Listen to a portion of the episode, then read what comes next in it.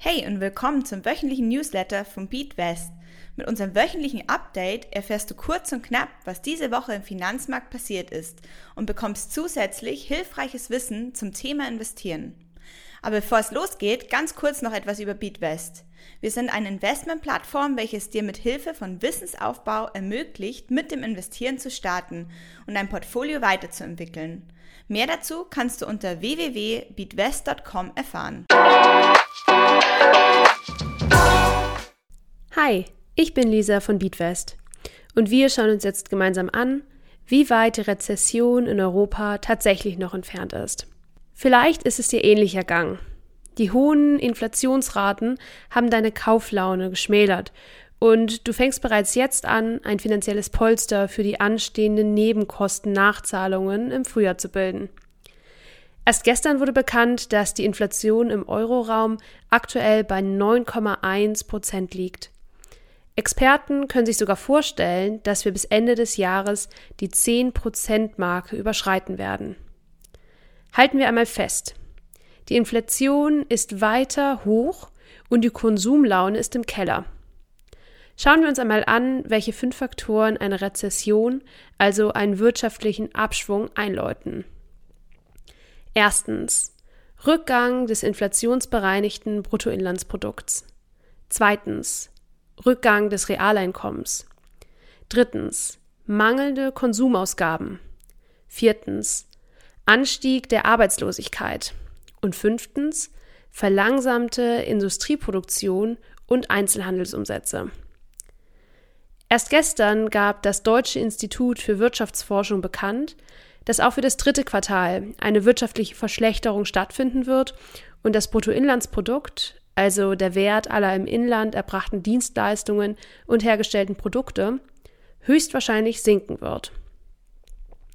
Außerdem sorgt die hohe Inflation dafür, dass wir über weniger wirkliches Einkommen verfügen. Damit ist gemeint, dass die Gehaltserhöhungen die hohe Inflationsrate nicht ausgleichen können. Wir verdienen also weniger als noch im letzten Jahr. Dies beeinflusst übrigens auch gleich den nächsten Punkt, die mangelnden Konsumausgaben. Erst letzte Woche wurde eine Studie vom Marktforschungsinstitut GfK, das heißt übrigens Growth for Knowledge und ist Deutschlands größtes Marktforschungsinstitut, veröffentlicht, aus der hervorgeht, dass die Deutschen sparen wie die Weltmeister und ihre Sparneigung so hoch ist wie seit elf Jahren nicht mehr. Doch warum? Tatsache ist, dass wirkliche Einkommen sinkt und die Bürger haben Angst vor Nachzahlungen, die sie unter Umständen vielleicht nicht bezahlen können. Auch wenn der Arbeitsmarkt nach außen hin relativ stabil aussieht, müssen wir trotzdem festhalten, dass jetzt mehr Arbeitslose in Deutschland sind als noch vor ein paar Monaten. Das liegt weniger daran, dass Arbeitgeber ihre Mitarbeiter entlassen oder dass Leute kündigen, sondern an den Flüchtlingen aus der Ukraine. Der letzte Punkt dreht sich um die verlangsamte Industrieproduktion und Einzelhandelsumsätze. Bereits in den letzten Wochen haben wir dir im Newsletter über den Gasschock und den Stromschock berichtet. Diese Schocks bilden die Grundlage für den eingetrübten IFO-Geschäftsklimaindex. Hierbei werden Unternehmen befragt, wie sie ihre eigene wirtschaftliche Lage einschätzen. Du merkst also, dass sich die wirtschaftliche Situation weiter verschlechtert hat. Wenn du bereits investierst, dann ist dir sicher auch nicht die negative Entwicklung in deinem Depot entgangen. Nichtsdestotrotz ist es kein Grund, jetzt von deiner Investitionsstrategie abzuweichen. Du kannst die gefallenen Kurse nutzen, um jetzt einzusteigen. Kommen wir nun zu Fragen von Newsletter-Lesern. Diese Woche erreichte uns die folgende Frage. Ich möchte gerne nachhaltig investieren. Könnt ihr mir bitte erklären, was hinter dem Engagement-Ansatz steckt? Der Engagement-Ansatz wird in der Praxis häufig von Großinvestoren angewendet. Hierbei geht es vor allen Dingen um einen langfristigen Dialog mit der Unternehmensführung, also dem Management, um deren Verhalten hinsichtlich ESG-Kriterien zu verbessern. Neben dem aktiven Dialog mit der Unternehmensführung kommt hier auch die Inanspruchnahme der Stimmrechte zum Einsatz. So wird durch unterschiedliche Maßnahmen versucht, einen Einfluss auf die Entscheidungen des Unternehmens zu haben. Aber zu der Frage vom Anfang, ob du als Investorin jetzt mitreden kannst. Naja, Eigentlich nicht.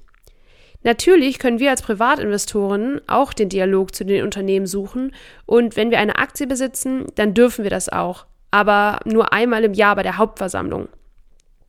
Bei der Hauptversammlung treffen sich alle Aktionäre einmal im Jahr und treffen dort wichtige Entscheidungen. An diesem einen Tag haben wir die Möglichkeit mitzureden. Da dürfen wir Fragen stellen und unsere Stimmrechte in Anspruch nehmen. Wie viel Wirkung das hat, ist wohl eher eine Frage, wie laut du auf der Hauptversammlung bist und wie viel Anteile du am Unternehmen besitzt. Ist zwar schade, aber ich nehme an, du und ich als Privatinvestoren werden da wohl nicht sehr viel Gewicht haben. Viel mehr Gewicht hat es dagegen, wenn Großinvestoren des Unternehmens ihre Stimme erheben. Zusätzlich dazu hat dieser nicht nur auf der Hauptversammlung einmal im Jahr Mitspracherecht, sondern steht auch während des Jahres mit der Unternehmensführung in engem Kontakt. Genau dort, also zwischen Investoren und Management eines Unternehmens, findet der aktive Dialog statt. Mit Hilfe des Engagement-Ansatzes kann man hier einen erheblichen Einfluss ausüben.